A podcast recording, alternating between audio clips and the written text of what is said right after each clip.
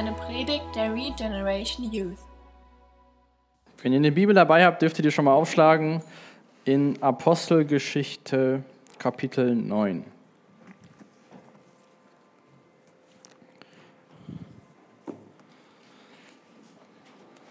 Wir haben das letzte Mal aufgehört mit Vers 31. Wir schauen uns heute den Rest vom Kapitel an, aber ich werde nochmal am Anfang gleich kurz auf den Vers 31 eingehen, denn ich glaube, der gibt uns so eine gute Brücke zwischen dem, was davor war, generell von dem letzten Abschnitt, aber auch in dem Kapitel davor und ähm, was jetzt so kommt. Denn wir sehen heute, dass Lukas, der Autor von Apostelgeschichte, sich hat ja jetzt über, mit Saulus beschäftigt so ein bisschen. Wir haben das ja das letzte Mal gesehen, dass ähm, Jesus Saulus begegnet ist. Aber in Vers 30 ähm, aus der Apostelgeschichte 9 sehen wir, dass der Paulus erstmal nach Tarsus zieht, also da, wo der herkommt. Und Lukas lässt Saulus mal so ein bisschen in Tarsus liegen. Und ähm, jetzt werden wir uns im nächsten Kapitel wieder mit Petrus beschäftigen, oder der Lukas vielmehr und dadurch auch wir. Und ähm, wir hatten ja mit Petrus davor schon zu tun. Der hat ja auch an Pfingsten die Predigt gehalten. Und ähm, genau, jetzt geht es wieder weiter so von dem, was, was Petrus gemacht hat. Und wir sehen auch in den nächsten Wochen, dass das, was Jesus in Apostelgeschichte 1, Vers 8 verheißen hat, dass ähm, die Jünger die, den Heiligen Geist bekommen und dass, dann, dass sie dann Zeuge sind in Jerusalem, Judäa und Samaria, das sehen wir jetzt so in den, in den nächsten Kapiteln, wie das so eintrifft, weil Jesus den Jüngern da vorausgesagt hat, dass die Botschaft nicht nur für Jerusalem und für die Juden in Jerusalem ist, sondern dass die Botschaft für alle Menschen ist. Und das ist heute so der erste Schritt ähm, in die Richtung. Du kannst mal das eine Bild an, anwerfen kurz. Und zwar, ich gehe mal aus dem Weg, es ist nicht ganz so gut zu erkennen, aber, weil es ein bisschen klein ist, aber hier ist so Jerusalem. Und in ähm, Kapitel 1, Vers 8 sagte Jesus, Jerusalem, Judäa, Samaria und bis an die Enden der Welt. Und dieser rote Strich, der hier so lang geht, das ist die Reise von dem Petrus, auf die wir uns heute begeben. Also der geht erst von Jerusalem nach Lydda und endet heute in Joppa. Und dann geht es da oben weiter nach Samarien. Und da kann man sehr gut sehen, wie das, was Jesus gesagt hat, dass sie erst hier anfangen, dann nach Judäa bis nach Samarien, dass das jetzt Einzug hält. Ähm, und dann gibt's dann auch, sind noch die anderen Reisen von, von Philipp und von dem Äthiopier. Aber nur mal so, dass ihr so ein Bild bekommt, dass so jetzt die Geschichte geht aus Jerusalem, Jerusalem raus nach Judäa. Kannst du wieder ausmachen, vielen Dank. Und wir hatten ja in Apostelgeschichte 8 auch gesehen, dass der Stephanus, ähm, einer, der sich da auch in, um die Leute gekümmert hatte, dass der auch das Evangelium weitergegeben hat, aber dann schon gesteinigt worden ist und die Verfolgung eingesetzt hat. Und dass der Saulus ja damals bei der Steinigung von dem Stephanus auch mit am Start war und da lesen wir in dem Text in Apostelgeschichte 8, dass, er sehr, dass es ihm gefallen hat, wie Stephanus gesteinigt worden ist. Wenn wir jetzt nochmal in Vers 31 schauen, aus unserem, aus unserem Text, eigentlich von letzter Woche, da lesen wir in Apostelgeschichte 9, Vers 31, in der nun folgenden Zeit lebte, lebte die Gemeinde in ganz Judäa, Galiläa und Samarien in Frieden. Die Gläubigen wurden gestärkt durch die Hingabe zu Gott und die Gemeinde vergrößerte sich durch das Wirken des Heiligen Geistes. Als diese Verfolgungswelle eingesetzt hat, lesen wir auch in der Apostelgeschichte 8, dass die Apostel erstmal in Jerusalem geblieben sind. Die Menschen haben sich verstreut und ähm, haben die Botschaft, die sie gehört haben, mitgenommen, aber die Apostel sind erstmal in Jerusalem geblieben und haben sich da um die, die Sachen gekümmert. Und jetzt war irgendwie Frieden da. Jetzt war es natürlich nicht nur der Saulus, der die Gemeinde verfolgt hat, der war einer der Führenden, der die Gemeinde verfolgt hat, aber es gab ja weiterhin Leute, die nicht so Bock auf die Christen hatten damals, was auf die Apostel, die die Botschaft von Jesus verkündet haben, dass Jesus auferstanden ist, das hat denn ja alles nicht so gepasst. Und trotzdem lebte die Gemeinde in Frieden. Die Gläubigen wurden gestärkt durch die Hingabe zu Gott oder in anderen Übersetzungen steht auch, die, sie hatten Ehrfurcht vor Gott. Und die Gemeinde vergrößerte sich durch das Wirken des Heiligen Geistes. Das finde ich, wenn wir uns die nächsten, nächsten Verse und Kapitel anschauen, eine coole, so eine coole Zwischenbilanz. Das macht der Lukas ja öfters, dass er so in so einem Vers so Bilanz zieht, was so kurz davor war oder wie aktuell der Stand war. Und denen ging es irgendwie innerlich gut, auch wenn sie vielleicht noch nicht so die, die besten Voraussetzungen dafür hatten. Mit dem Paulus, das war gerade alles ganz neu. Aber wir sehen auch, wenn wir jetzt auf den Petrus schauen, dass er seine Aufgabe erfüllt, die Jesus ihm gegeben hat. Ähm, in Johannes 21 redet, ist, ist äh, die Unterhaltung von Jesus und Petrus, nachdem Jesus auferstanden ist. Und ähm, Petrus war ja der Jünger, der gesagt hat, Jesus, ich gehe mit dir überall hin. Und dann hat Jesus gesagt, nee, du wirst dreimal meinen Namen verleugnen, bevor der Hahn kräht. Der Hahn krähte. Petrus war tief betrübt. Und dann Johannes 21 ist sich Jesus mit Petrus unterhalten und stellt ihm dreimal die Frage, liebst du mich? Und dann sagt Jesus zu Johannes in den Versen 15 bis 17 in Johannes 21, daraus sagte Jesus zu Petrus, sorge für meine Schafe. Jesus hatte, nachdem er auferstanden war, Petrus den Auftrag gegeben, sich um seine Schafe zu kümmern, um, um die Menschen, die an ihn glauben. In Matthäus 16, das war, der, war vor der Auferstehung, also bevor Jesus auch gestorben ist, da lesen wir in Matthäus 16 ab Vers 18, da redet wieder Jesus mit Petrus und da sagt er, deshalb sage ich dir jetzt, du bist Petrus, auf diesen Felsen werde ich meine Gemeinde bauen. Und das Totenreich mit seiner ganzen Macht wird nicht stärker sein als sie. Ich werde dir die Schlüssel des Himmelsreichs geben. Was du auf der Erde bindest, das wird im Himmel gebunden sein. Und was du auf der Erde löst, das wird im Himmel gelöst.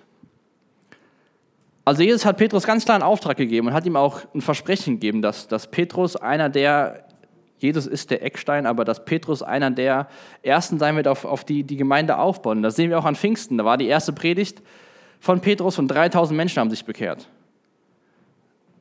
Also das finde ich schon abgefahren, so die erste Predigt von Petrus.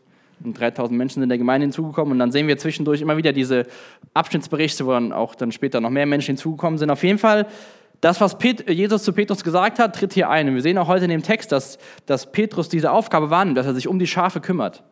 Petrus wird gerufen, ähm, später auch zu einer Gläubigen nach Joppa an, in die Hafenstadt und er kümmert sich um die Schafe. Er ist unterwegs. Und dann hat der Jesus hier in, in Matthäus gesagt, ich werde dir die Schlüssel des Himmelsreichs geben. Und wir sehen jetzt, dass das Evangelium nicht nur bei den Juden stehen bleibt, sondern auch zu den Heiden übergeht, zu uns letztendlich jetzt hier im 21. Jahrhundert angekommen ist. Dass Petrus das wie so aufschließt, diesen, diesen Weg raus aus Jerusalem hin zu anderen Menschen. Letzten, letzten Monat, kann man ja schon fast sagen, letzt, eigentlich nur letzte Woche, ähm, war in Siegen Konferenz und da ging es auch teilweise wieder um Israel und ich finde das total spannend mit Israel. Da ging es auch um, die, um das Thema so, dass dass Israel für eine Zeit lang blind ist, sodass das Evangelium zu den Heiden kommen kann. Und ich mich, das hat mich nochmal ganz neu fasziniert, wie so, sage ich mal, Gottes Gedanken so ticken. Ähm, dass das, was aktuell, dass aufgrund von der Sturheit Israels die Botschaft rausgeht zu uns und dass das voll das Geschenk ist für uns. Aber dass es auch irgendwann der Tag kommen wird, wo Israel wieder erkennt, was wer, wer Jesus wirklich ist und wo sich die ganzen Juden bekehren werden. Von daher haben wir, leben wir jetzt in der Zeit, die für, die für die Heiden ist, sozusagen. Es gibt auch Juden zur Zeit auch immer mehr, die sich für Jesus entscheiden, aber dadurch ist das Evangelium rausgekommen.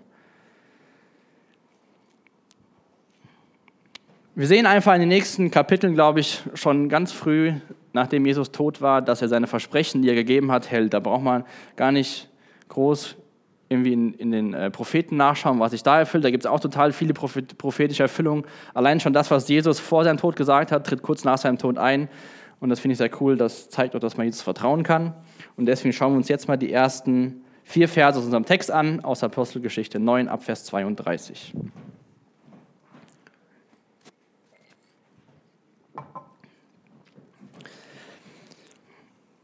Also, da lesen wir jetzt von den Reisen, die Petrus auf die sich begibt. Da steht, auf seinen Reisen, die ihn durch das ganze Land führten, kam Petrus auch zu den Christen in Lydda. Dort begegnete er einem Mann namens Aeneas, der gelähmt war und seit acht Jahren ans Bett gefesselt war. Petrus sagte zu ihm, Aeneas, Jesus Christus heilt dich, steh auf und mach dein Bett. Im selben Augenblick konnte Aeneas oder Aeneas aufstehen. Alle Bewohner von Lydda und der Sharon-Ebene sahen den Gehalten. Da wandten sie sich zum Herrn zu und glaubten an ihn. Petrus geht auf die Reise, trifft einen Gelähmten und heilt ihn. Aber dieses Wort, was der Lukas hier verwendet, in Vers 32, Gläubige oder Christen, je nachdem, was in eurer Übersetzung steht, in der Neues Leben steht Gläubigen, in der NGÜ steht Christen, Das ist ein Wort im Griechischen, was eigentlich Heilige bezeichnet. Aber nicht ein Heiligen, sondern die Heilige als eine Gruppe. Also der, der ist schon eine Gruppe angesprochen worden und die besucht hier Petrus. Und als ich das dann so ähm, die Woche über gelesen habe und dann wieder so gedacht habe, Heilige, da muss ich immer so ein bisschen, bisschen überlegen und nachdenken, dass ich das Wort Heilige, was auch Petrus in, im Petrusbrief später wieder sagt, dass, wenn, dass wir Heilige sind, dass ich das richtig verstehe und richtig damit umgehe. Ja, es gibt ja so, so Wörter wie Elite oder die oberen 10.000. Und dann gibt es in der Bibel, dass, dass wir beschrieben sind als, als Christen, als Leute, die Jesus kennen, als Heilige. Und ich muss da zumindest aufpassen, dass so ein Wort einen nicht irgendwie so im Kopf so auf eine Treppe höher setzt wie die Unheiligen. Der Grund, warum wir Heilige genannt werden, ist, weil Jesus am Kreuz für uns gestorben ist. Nicht, weil wir die Elite oder die oberen 10.000 sind, sondern das ist von Jesus erkauft worden, dieser Titel. Und trotzdem stimmt dieser Titel. Wenn wir als Heilige bezeichnet werden, oder wenn, wenn Petrus hier sagt, der, oder der Lukas, der Petrus geht zu den Christen, zu den Heiligen, dann ist das nicht einfach nur so ein Titel wie Elite oder oberen 10.000, setzt da ein, was euch in die Gedanken kommt, sondern das sollte doch dann unseren Charakter widerspiegeln, oder? Dann sollten wir uns doch nicht so toll fühlen, weil wir sind ja die Heiligen und so auf der Schulter klopfen. Sondern wenn wir das Wort richtig verstehen, hat das einen hohen Anspruch an uns, an unseren Charakter, wie wir uns verhalten und sollte uns eigentlich demütig machen, weil wir dadurch uns nochmal bewusst gemacht wird, oder wenn wir darüber nachdenken, warum wir so heißen, dass es Jesus tot am Kreuz war, der, das, der uns diesen Titel gegeben hat. Und Petrus geht zu diesen Christen, gläubigen Heiligen und sieht einen gelähmten Mann. Wenn man das jetzt eben so gelesen hat, könnte man vielleicht, denkt ihr an irgendein Gleichnis von Jesus, in Lukas 5, ist so eine ähnliche, sehr ähnliche Situation, wo Jesus das gleiche Wunder vollbringt wie der Petrus hier. Und zwar lese ich mal die Verse, wenn ihr Notizen macht, könnt ihr aufschreiben. Lukas 5, die Verse 24 und 25 steht die Geschichte. Da spricht Jesus, ich werde euch beweisen, dass der Menschensohn auf Erden die Vollmacht hat, Sünden zu vergeben. Und er wandte sich an den Gelähmten und sagte, steh auf, nimm deine Matte und geh nach Hause. Da sprang der Mann vor den Augen aller Anwesenden auf die Füße, hob seine Matte auf und ging nach Hause und lobte Gott aus vollem Herzen. Der Petrus sagt hier zu dem Aeneas, Jesus Christus heilt dich, steh auf und mach dein Bett. Natürlich ist ja jetzt was anderes wie bei Jesus, weil Jesus hat gesagt, steh auf, nimm deine Matte und geh nach Hause, weil Jesus war Jesus. Und Petrus heilt diesen Menschen nicht. Ich, Petrus, sage dir, steh auf, geh nach Hause, pack deine Matte, sondern Jesus Christus heilt dich. Jesus, Petrus wusste genau, in welchem Auftrag er unterwegs ist. Er, er soll sich um, seine, um die Schafe Jesus kümmern.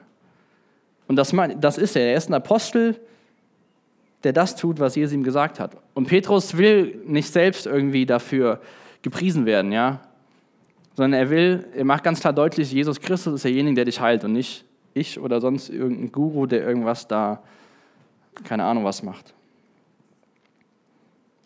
Jesus hat die Kraft auf der Erde gehabt und durch den Heiligen Geist, der in uns lebt, hat er diese Kraft weitergegeben.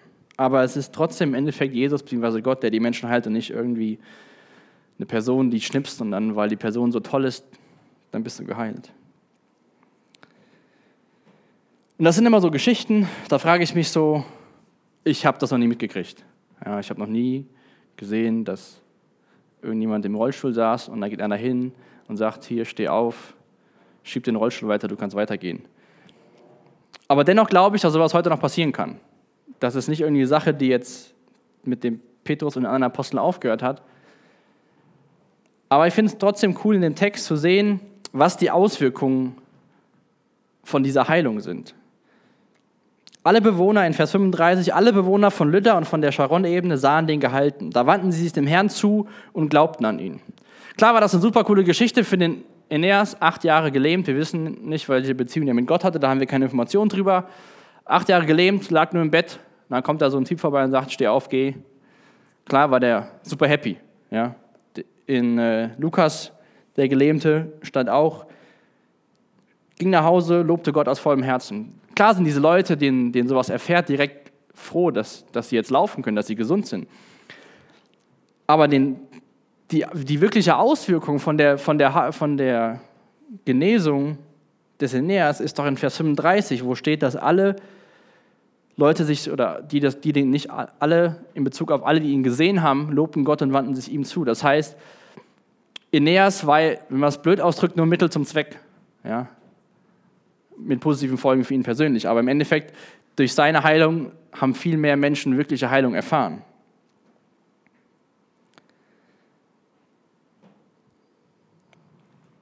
Ich glaube, einige oder die meisten von euch wissen ja auch, dass ich irgendeine so Krankheit habe, wo keiner so richtig weiß, was das ist. Ich bin mittlerweile auf so einer neuen, äh, neuen Therapie. Da muss ich alles ein bisschen selbst herausfinden. Aber ich habe mir die Frage auch gestellt: so, Wieso? Ich bin mal da und da hingegangen bei Konferenzen, habe mich beten lassen. Wieso passiert denn nichts und so? Und dann habe ich immer wieder, kam immer wieder der Vers, den Petrus in 2. Korinther 12, Vers 9, äh, Paulus, Entschuldigung, da hat er auch mit Gott gerungen, hat gesagt: Hier, nimm es doch weg von mir. Und da hat schreibt Paulus auf, jedes Mal sagt er also Gott, meine Gnade ist alles, was du brauchst, meine, brauchst. Meine Kraft zeigt sich in deiner Schwäche und nun bin ich zufrieden mit meiner Schwäche, sagt der Paulus wieder damit, die Kraft von Christus durch mich wirken kann. Und das ist jetzt nicht so ein Vers, womit ich euch wieder vertrösten will, dass sowieso keine Heilung geschieht, weil es immer die Antwort ist. Es kann eine Antwort sein, dass Gott sagt, meine Gnade ist alles, was du brauchst. Und so Menschen, die irgend so Einschränkung haben, die hängen, also zumindest wenn ich so Menschen sehe, dann denke ich so, die hängen irgendwie mehr an Gott. Ja? Die wissen mehr, dass sie ihn brauchen. Wir denken so, ja, wir haben das alles so im Griff und so und wir schaffen das schon, wir sind der, der Urheber unserer Arbeit, wir verdienen unser Geld. Und so Leute, es, denen, denen es nicht ganz so gut geht, die irgendwelche Behinderungen auch körperlich haben oder so, die hängen da mehr an Gott, ja? die, die vielleicht noch nicht mehr arbeiten gehen können früh arbeitsunfähig werden mit 25, 30, haben eine Familie zu Hause. Jeder, der sich ein bisschen auskennt, weiß, dass die Erwerbsminderungsrente in Deutschland nicht wirklich hoch ist, dass man da nicht mit weiterkommt. Aber wir sehen auch gleich noch, dass es nicht nur eine Heilung ist, sondern sogar, dass jemand von den Toten auferweckt wird. Von daher sage ich da auch gleich noch was zu. Aber ich glaube, diese, dieser Vers in Römer 8, dass, was, was der Paulus auch sagt, dass die, denen, die Gott lieben, dienen allen Dinge zum Besten. Das ist so ein Satz, den sagt man mal gern, ja. Aber ich glaube, ähm, das ist so ein, so ein Satz, den sagt man schnell, den schreibt man mal gerne auf eine Karte oder hat den irgendwie an der Wand stehen. Aber ich glaube, wenn wir diesen Satz oder diesen Vers, dass die Gott, denen, die Gott lieben, alle Dinge zum Besten dienen, wenn wir den wirklich verstehen und glauben, dann sind wir, sage ich mal, auch mit so einer Antwort zufrieden, meine Gnade ist alles, was du brauchst. Weil wir sehen nur unsere 80, 85, 70, wenn es gut läuft, 90 Jahre, aber immer nur Schritt für Schritt. Wir sehen viele Dinge, glaube ich, das habt ihr, glaube ich, auch schon erlebt, wo man so rückblickend sagen kann, ja, vielleicht war das gar nicht so schlecht, dass das, das, das so und so gewesen ist. Aber wir, wir sehen nicht, als wir da waren, haben wir nicht gesehen, was in zwei Jahren ist, warum wir dann sagen, es war ganz gut so. Und wenn wir daran denken, dass wir Heilige genannt werden und dass diese, dieser Titel Heilige daher kommt, dass Jesus für uns am Kreuz gestorben ist, wenn Gott doch so weit geht, dass er uns einlädt zu ihm, indem er seinen Sohn opfert, dann sollte das auch wirklich stimmen, dass denen, die Gott lieben, alle Dinge zum Besten werden. Egal wie es in unserem Blickwinkel aussieht, ob das jetzt gut oder schlecht für uns ist. Denn im Endeffekt geht es ja in unserem Leben nicht primär um uns, sondern es geht im Leben von uns primär darum, Gott die Ehre zu geben. Und es ist die Frage, wie können wir das am besten tun? Aber Petrus bleibt gar nicht lang in Lydda. Wenn wir in Vers 36 mal schauen, da steht in Joppe, das war die Stadt an der, an der Küste, das ist im heutigen Tel Aviv, wer sich so ein bisschen Israel auskennt, war die Küstenstadt damals von Jerusalem. Und ähm, Lydda war 40 Kilometer weg von Jerusalem. Das wäre für uns so 20 Minuten Fahrt über die Autobahn nach Siegen. Für den Petrus war das ein bisschen längerer Fußmarsch. Und Joppa war dann nochmal 16 Kilometer weiter von Lydda entfernt. Also ist er insgesamt dann 56 Kilometer zu Fuß gewandert. Und in Vers 36 lesen wir, in Joppe lebte eine Jüngerin Jesu namens Tabitha. Tabitha oder Dorcas, wie ihr Name auf Griechisch lautete, bedeutet Gazelle. Tabitha tat viel Gutes und half den Bedürftigen, wo sie nur konnte. Doch während, Vers 37, Petrus in Lydda war, wurde sie krank und starb. Man wusch den Leichnam und barte ihn im Obergeschoss des Hauses auf, in dem sie gewohnt hatte. Vers 38, als die Jünger von Joppe erfuhren, dass Petrus sich nicht dem nicht weit entfernten Lydda aufhielt, schickten sie zwei Männer zu ihm mit der Bitte, so schnell wie möglich zu ihm zu kommen. Jetzt könnt ihr mal überlegen, ich weiß nicht, wie schnell, wie lange ihr braucht für 16 Kilometer, aber es ist schon ein bisschen. Auf jeden Fall haben die sich auf den Weg gemacht, sind zu Petrus gegangen, haben denen die Geschichte erzählt. Und dann sehen wir gleich, dass Petrus mit zurückgeht. Also haben die, allein schon die zwei Männer sind 32 Kilometer gelaufen, um Petrus Bescheid zu sagen, weil sie gehofft haben, dass Petrus der Tabitha helfen kann. Wohl wissen, dass es noch nicht bekannt war, dass Petrus irgendjemand von den Toten wiederbelebt hat. Die Tabitha ist ja nicht auferweckt worden, so wie Jesus, sondern die ist ja aus dem Leben wieder wiederbelebt worden, weil die musste irgendwann wieder sterben, auferweckt werden, wenn Jesus wiederkommt. Aber auch das ist eine Begebenheit, die Jesus auch passiert ist. In Lukas 8, in Versen 49 bis 56 lesen wir davon, dass, dass Jesus auch die Tochter von Jairus wieder zum Leben auf, aufgeweckt hat. Also die war tot und lebte danach wieder. Ich weiß nicht, warum die Leute dachten, naja, der Petrus ist da, der kann bestimmt das machen, was Jesus da gemacht hat. Ich weiß nicht, wie die Verbindung da war. Auf jeden Fall hatten die Hoffnung und Glauben darin, dass Petrus der Tabitha helfen kann. Und da können wir, glaube ich, auch schon was für uns mitnehmen. Und zwar, wenn wir sehen, wie Petrus vorgeht bei den verschiedenen Sachen, wie er den Aeneas heilt und wie er nachher auch die Tabitha zum Leben auferweckt. Es gab, ich kann mich zumindest an keine Gelegenheit erinnern, wo Jesus sich mit den Jüngern hingesetzt hat und hat gesagt, hier Jungs, passt mal auf. Also, wenn jemand krank ist, dann müsst ihr das und das und das machen. Wenn natürlich jemand tot ist, dann macht Folgendes.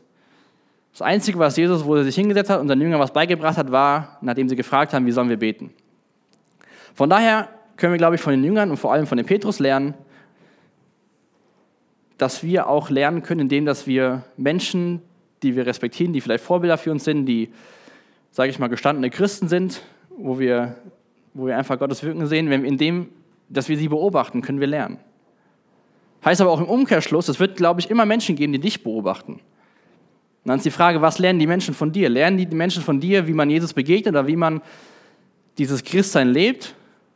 Oder fragen die sich nur, was ist denn das für eine schizophrene Person, die Sonntag so ist und Montag so ist? Und dennoch, glaube ich, brauchen wir nicht immer nur uns hier hinzusetzen, was eine super Sache ist, und Gottes Wort zu studieren und dass es jemand gibt, der predigt, sondern wir können auch einfach dadurch lernen, wie wenn wir Menschen beobachten und das dann annehmen, wenn das gemäß dem von Gottes Wort ist. Und das sehen wir bei dem Petrus hier. Dass er einfach das nachmacht, was er von Jesus kennt, ohne irgendwie was von Jesus dazu gehört zu haben.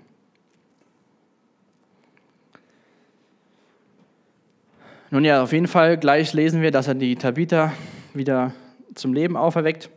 Und ich möchte mal, ihr könnt mal, wenn ihr eine Bibel dabei habt, den Römer 12 aufschlagen, dann würde ich gerne mal ähm, drei Verse lesen.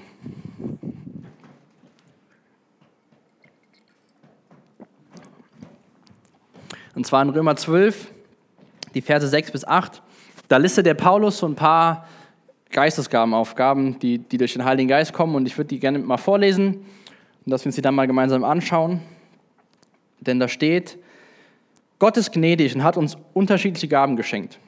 Hat Gott dir zum Beispiel die Gabe der Prophetie gegeben, dann wende sie an, wenn du überzeugt bist, dass Gott durch dich redet. Besteht deine Begabung darin, anderen zu dienen, dann diene ihnen gut. Bist du zum Lehren berufen, dann sei ein guter Lehrer. Wenn du die Gabe hast, andere zu ermutigen, dann mach es auch. Wer Geld hat, soll es aus freien Stücken und ehrlich mit anderen teilen. Hat Gott dir die Fähigkeit verliehen, andere zu leiten, dann nimm diese Verantwortung ernst. Und wenn du, es, wenn du die Begabung hast, dich um andere, die es nötig haben, zu kümmern, sollst du es mit fröhlichem Herzen tun. Jetzt haben wir eben von der Tabitha gelesen oder über die Tabitha gelesen, in Vers 36, Tabitha tat viel Gutes und half den Bedürftigen, wo sie nur konnte.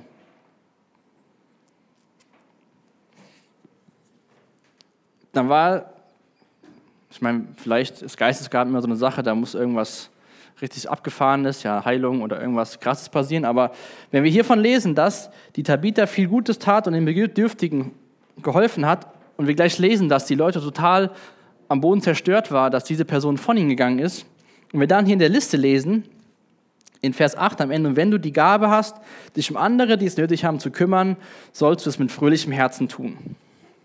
In Vers 6 in Römer 12 lesen wir, anderen zu dienen, beziehungsweise in Vers 7. So, anderen zu dienen, ist das jetzt exklusiv nur eine Geistesgabe oder ist das ein Auftrag, den wir als Christen bekommen, anderen zu dienen, wenn wir so sein wollen wie Jesus? Irgendwelche Ideen? Gut, also ich persönlich glaube, dass wir einander dienen sollen, ja. Aber es gibt die Geistesgabe des Dienstes und dann macht es dir, machst du es nicht nur, weil du es vielleicht tun solltest oder weil das ein Wunsch von Gott ist, sondern machst du es, weil du richtig Bock darauf hast, ja. Und da gibt es vielleicht Leute hier drin jetzt im Raum, die denken, ach ja, super Arbeit, dienen, Stühle stellen, sauber machen. Aber es gibt Leute, die machen das gerne, die haben da Freude dabei, die haben da einfach, sage ich mal, noch mehr in Bezug zu. Dann steht hier drin, wenn du die Gabe hast, Lehrer zu sein, sei ein guter Lehrer. Gut, das ist schon meistens von, von Pastoren oder Ältesten, die, auf der, die, die eine Predigt halten. Aber irgendwie so im Kleinsten sind wir doch auch Lehrer, wenn wir Unterhaltung führen, dann, dann erklären wir doch manchmal Leuten auch, was in der Bibel steht. Also das ist, glaube ich, auch wieder eine Sache, die wir irgendwie als Christen im kleinen Stil tun. Und dann gibt es viele Leute, die die Gabe haben, die das öfter machen und die das auch in einem anderen Rahmen machen. Andere ermutigen. Ist auch aufgelistet von Paulus in Römer 12 als Geistesgabe. Müssen jetzt nur die Leute, die die Geistesgabe haben, andere ermutigen. Schlimm wäre es, wenn es nur die tun. Das wollen wir, glaube ich, alle tun. Dennoch gibt es wieder Leute, die ein besonderes Augenmerk dafür haben, wie man andere ermutigen kann die das vielleicht öfter machen, ja, die, denen dann sofort Bibelverse einfallen, die, die in die Situation sprechen, wo Leute ermutigt von sind. Aber dennoch ist es auch eine Grundaufgabe von Heiligen, wie wir uns nennen, andere Menschen zu ermutigen. Geld aus freien Stücken geben, das ist natürlich nur eine Geistesgabe, das macht keiner gerne. Ja, klar ist es eine Geistesgabe, lesen wir hier Römer 12. Und dennoch sehen wir doch, dass es eigentlich dazugehört, von dem, was Gott mir schenkt, was er mir in die Verantwortung gibt, einfach wieder was in sein Reich zu investieren. Und so sollte das im, im Kleinen doch jeder tun und trotzdem gibt es Menschen, die vielleicht, bist du deswegen kein Millionär, weil du die Geistgabe nicht hast, weil du würdest die Millionen für dich verbrassen und würdest nicht 900.000 weggeben. Weiß ich nicht, aber es gibt Menschen, die wahrscheinlich, wenn es hier drin steht, extrem viel geben. Verantwortung von Leitung. Hat auch irgendwo, wenn ihr mal überlegt, jeder so ein bisschen im kleinen Bereich Verantwortung.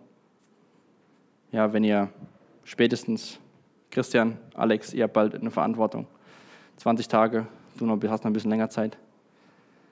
Und dennoch gibt es ja Leute, die da eine besondere Gabe haben. Das sind für mich alles Dinge, die irgendwo in seinem Leben als Christ auch eine Rolle spielen sollten. Hilfe für Bedürftige.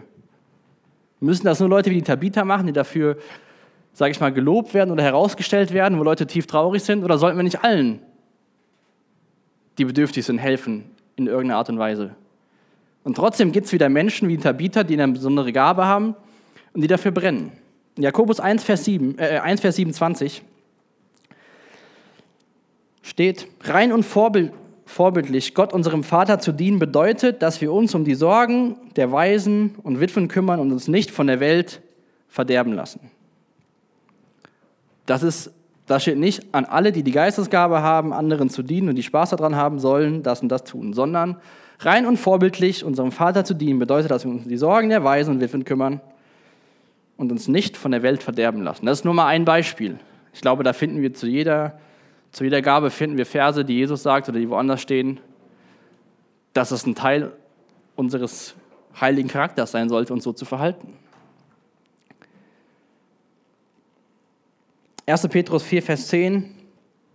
Jeder soll den anderen mit der Gabe dienen, die er von Gott bekommen hat. Wenn ihr das tut, erweist ihr euch als gute Verwalter der Gnade, die Gott uns in so vielfältiger Weise schenkt. Also wichtig ist eigentlich nur, dass wir diesen Charakter, den Jesus perfekt hatte, dass wir DNA haben und die Gabe, die Gott uns in besonderem Maße schenkt, dass wir die einsetzen. Natürlich ist das wahrscheinlich gerade hier bei uns im Westen so eine Sache, da gibt es so Geistesgaben wie Dienen, die werden dann irgendwie so ein bisschen belächelt und die, die nehmen wir gar nicht so ernst. Vielleicht hilft uns dieser Text heute Abend einfach nur zu sehen, es gibt diese Gabe und nicht zu denken, ja, der ist ja nicht für nichts anderes gut, außer sauber zu machen oder Stühle zu stellen oder sonst irgendwas anderen zu dienen.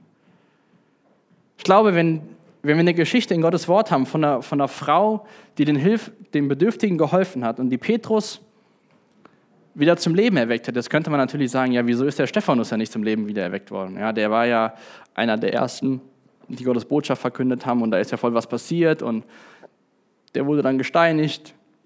Wieso ist denn der nicht wieder zum Leben erweckt worden?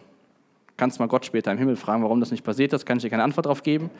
Aber wenn wir doch ein paar, nur zwei Kapitel oder anderthalb Kapitel später eine Geschichte von einer Person haben, dann sollte uns das doch zeigen, dass wir nicht so bisschen belächeln, die Leute gucken, die vielleicht genau diese Gaben haben, die man nicht sieht. Und die sind so wichtig, weil wir es, glaube ich, nicht oft genug tun, was so ein bisschen natürlich von uns kommen sollte.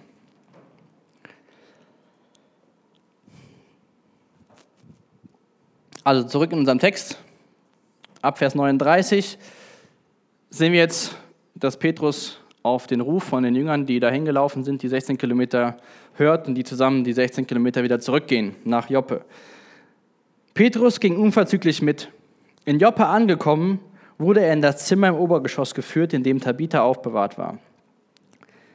Viele Witwen waren dort und versammelten waren dort versammelt und beweinten die Tote. Sie alle drängten sich jetzt um Petrus und zeigten ihm unter Tränen ihre Kleider und Mäntel.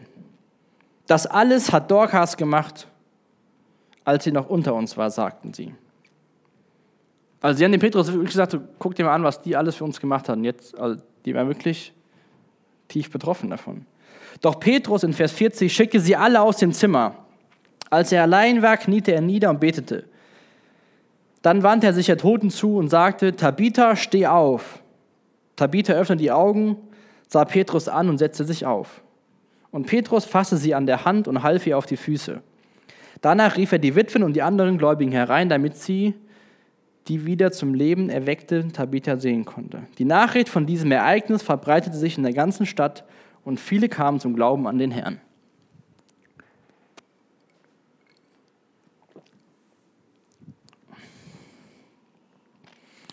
Also im Vers 39 sehen wir nochmal, dass Tabitha wirklich bekannt war. Da waren total viele Menschen. Also es war nicht nur irgend so eine Person in dem Dorf, sondern sehr bekannt, gerade unter den Witwen und Waisen.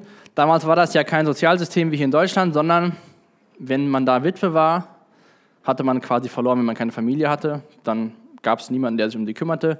Und da hat die Gemeinde, das haben wir auch in Apostelgeschichte 6 gesehen, wo es einen Streit gab, wer sich um das Essen kümmert, dass da Leute, gerade die Witwen, vernachlässigt werden. Also die Gemeinde hat sich echt gut um die gekümmert und umso mehr waren gerade diese Personen davon betroffen, dass die Tabitha gestorben war, weil sie vielleicht auch Angst hatten, wer sich in Zukunft um sie kümmert.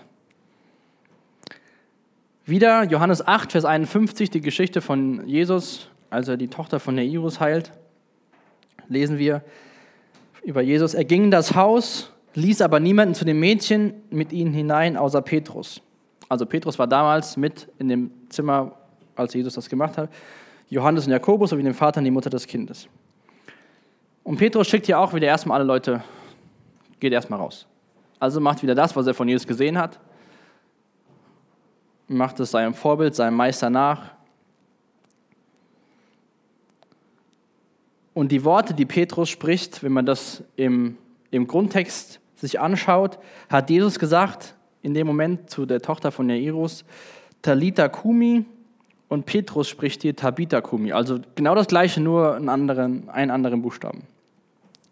Petrus einfach, hat einfach genau das gemacht, was Jesus ihm gesagt hat. Wie schön wäre die Welt, wenn wir, inklusive mir, all das tun, was Jesus gemacht hat. Dann wären viele Sorgen auf dieser Welt und in unserem persönlichen Leben weniger. Aber auch hier geht es gar nicht, gar nicht lange darum, wie das passiert ist und was danach und wie Tabitha und was sie jetzt gemacht hat, wie sie es gefühlt hat. Sondern nachdem sie wieder unter den Lebenden war, hat Petrus ihr aufgeholfen, dass sie wieder stehen konnte, laufen konnte. Und dann hat die Leute reingerufen und gesagt, hier guck, die, die ist, wieder, ist wieder am Start, ist wieder unter, unter uns. Und dann lesen wir in Vers 42, die Nachricht von diesem Ereignis verbreitete sich in der ganzen Stadt und viele kamen zum Glauben an den Herrn. Somit war wieder Tabitha so ähnlich wie Aeneas, vielleicht so ein Mittel zum Zweck, ich weiß es nicht. Auf jeden Fall, aufgrund von dem, was Petrus, dieses Wunder, was Petrus vollbracht hat, haben Menschen Jesus kennengelernt. Johannes 5, Vers 24 steht, ich versichere euch, wer auf mein Wort hört und dem glaubt, der mich gesandt hat, der hat das ewige Leben. Auf ihn kommt keine Verurteilung mehr zu. Er hat den Schritt vom Tod ins Leben getan. Also es ging gar nicht darum, dass Tabitha jetzt wieder lebt, sondern es geht darum, dass Menschen vom Tod ins Leben kommen. Dass sie in Ewigkeit nicht sozusagen sterben werden. Und wie gesagt, wenn man sich jetzt fragt, warum gerade die Tabitha und nicht der Stephanus oder sonstige Personen, die euch einfallen, die gestorben sind, nicht wieder belebt worden sind, wir müssen daran vertrauen und daran glauben, dass Gott, der diese Wunder vollbringt, dass er souverän ist und dass er weiß, was er tut. Wir lesen an anderen Stellen der Bibel, dass Gottes Wege unergründlich sind. Dem ist so. Und können wir von uns überhaupt behaupten, dass wir immer die richtigen Motive hätten, wieder irgend so Wunder zu vollbringen? Ich meine, wir sind auch irgendwie verdrehte Menschen, ja. Vielleicht wollen wir das. Und dann denkt man auch ja, das, dann könnte er das und das und das machen. Ja, ich habe auch schon mal drüber nachgedacht irgendwann mal, weiß ich noch, äh, als ich noch nicht verheiratet war mit der Laura und bin nach Oldenburg gefahren, habe ich so unterwegs gedacht, so was, also wenn du jetzt 50 Millionen gewinnen würdest, was könntest du denn damit machen? Ja, habe ich gesagt, du ja ein bisschen auch mal dahin geben und dahin geben. Und dann habe ich überlegt, kannst du das Auto, das Haus und so weiter und so weiter. Wer weiß denn, ob unsere Motive, die Wünsche, die wir haben, auch wenn die vielleicht toll sind, ob die rein sind, ob die gut sind. Was können wir jetzt von diesen zwei Wundern, die Petrus hier vollbracht hat, durch die Kraft von Jesus lernen. Einmal glaube ich, das habe ich ja eben schon gesagt, dass beide Wunder folgten dem Beispiel von Jesus. Petrus hat sich nicht irgendeine neue Formel ausgedacht oder jetzt gedacht, jetzt Jesus hat mir gesagt, ich bin einer der Hauptbausteine von seiner Gemeinde, ich bin der King, sondern nee, Petrus hat einfach das gemacht, was Jesus ihm gezeigt hat. Beide Wunder erfolgten durch die Kraft von Jesus. Einmal sagt Petrus, im Namen Jesus Christus, steh auf und geh. Bei Tabitha dreht er sich erst um und betet und geht dann erst zu, beugt sie über die und die. Sie kommt wieder zum Leben.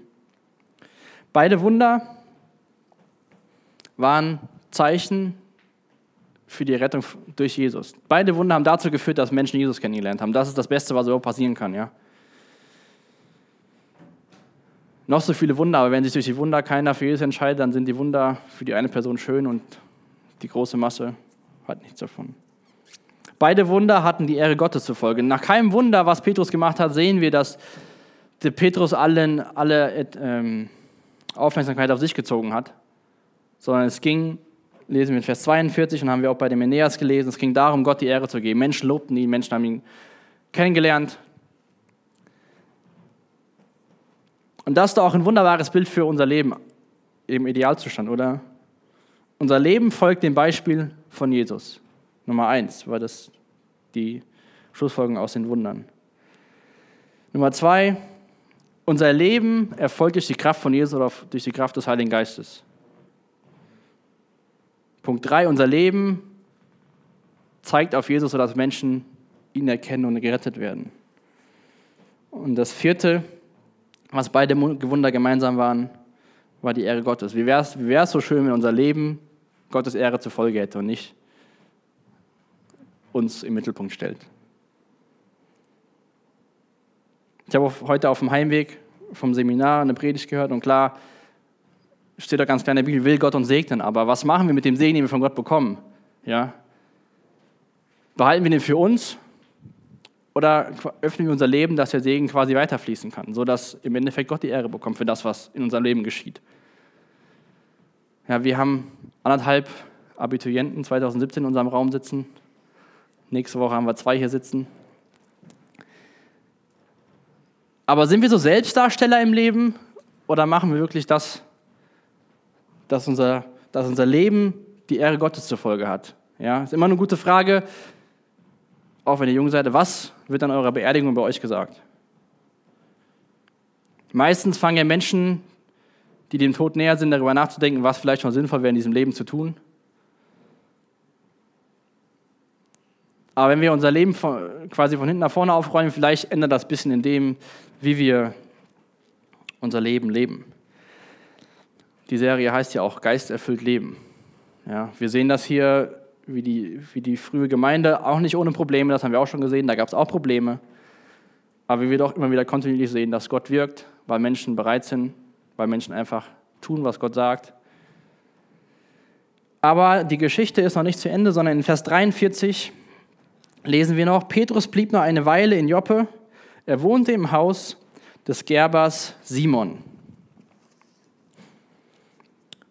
Gerbers oder Gerber haben ja aus rohen Tierhäuten Leder hergestellt. Damals war das so in der Gesellschaft bei den Juden, dass Leute, die mit toten Tieren in, in Berührung waren, die waren ja erstmal, durfte man gar nicht anfassen. Und solche Gerber mussten mindestens 25 Meter außerhalb vom Dorf wohnen. Die hatten kein, kein Wohnrecht innerhalb des Dorfes. Und jetzt lesen wir hier von dem Petrus, dass er noch ein bisschen da blieb und in dem Haus des Gerbers wohnte. Petrus kommt, ist Jude, kommt aus Jerusalem und kennt diese ganzen Vorschriften oder die Sachen, die sich selbst vorgeschrieben haben, was sie tun sollten. Und weiß, dass er jetzt in einem Haus übernachtet und ein bisschen da bleibt von einer Person, mit der eigentlich keiner was zu tun haben will. Die für die Leute unrein war. Die musste außerhalb vom Dorf leben.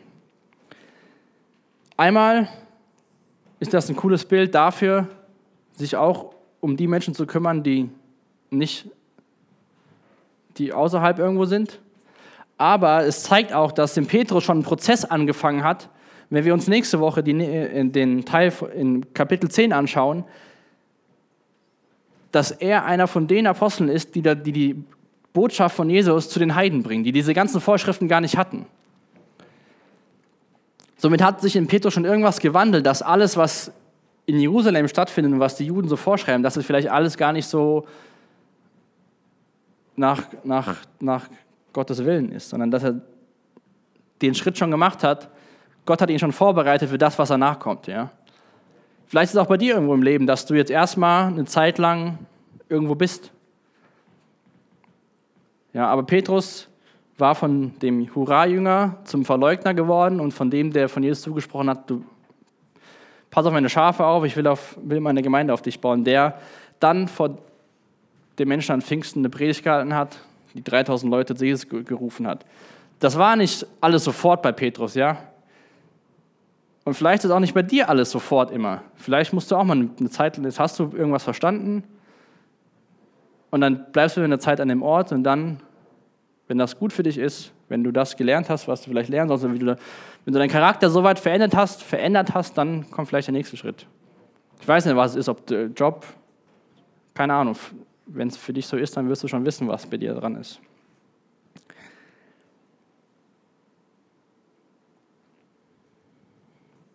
Aber lass uns auch einfach hier, freitags, sonntags, so ein Ort sein, wo, ich will es mal so Gerber, Leute reinkommen können, wo wir nicht die Heiligen auf dem Berg sind, wir sind sogar noch auf dem Berg und uns so toll fühlen, weil wir die oberen 10.000 sind, sondern dass wir demütig sind, dass wir dankbar sind, dass wir Heilige überhaupt genannt werden, mit allen Rechten und Privilegien, die wir bekommen. So lass uns hier auch einfach eine offene Tür sein, dass jeder reinkommen kann und nicht uns irgendwas zurecht machen, dass man, bevor man in diese Tür reinkommt, muss man erstmal das und das, dann darf man nicht mehr damals mit toten Tieren die Hände anfassen. Das ist echt ein Wunsch, nicht nur von mir, von, auch von den anderen, dass wir da immer echt offen sind, einfach Leute willkommen zu heißen und dann, Jesus macht schon das, was er tun will, durch seine Gnade in seinem Tempo. Jesus, ich danke dir für den Tag, ich danke dir für dein Wort, ich danke dir, dass du den Petrus gebraucht hast und noch gebrauchen wirst in dem Text, Jesus. Danke dir echt, dass er von dir den Auftrag bekommen hat, sich um deine Kinder zu kümmern. Jesus, ich danke dir, dass er, dass er treu war dem Ruf, dass wir heute hier am 2. Juni 2017 dein Wort in Händen halten, Jesus. Das hat damals angefangen. Und so bitte ich dich, dass du diese Zeit jetzt in, dein, in deiner Gegenwart segnest, Jesus, dass du uns echt veränderst, dass wir dieses Wort, dass wir Heilige sind, dass wir das auch charakterlich sind, Jesus, und nicht nur, weil du uns den Titel gibst. Danke dir, dass wir durch dein Blut gerecht und schneeweiß vom Vater stehen, Jesus. Und lass uns da echt immer wieder dankbar für sein. Und begegne du uns jetzt einfach in der Zeit der Anbetung. Amen. Danke für das Anhören der Predigt. Weitere Informationen findest du unter www.regenerationyouth.de.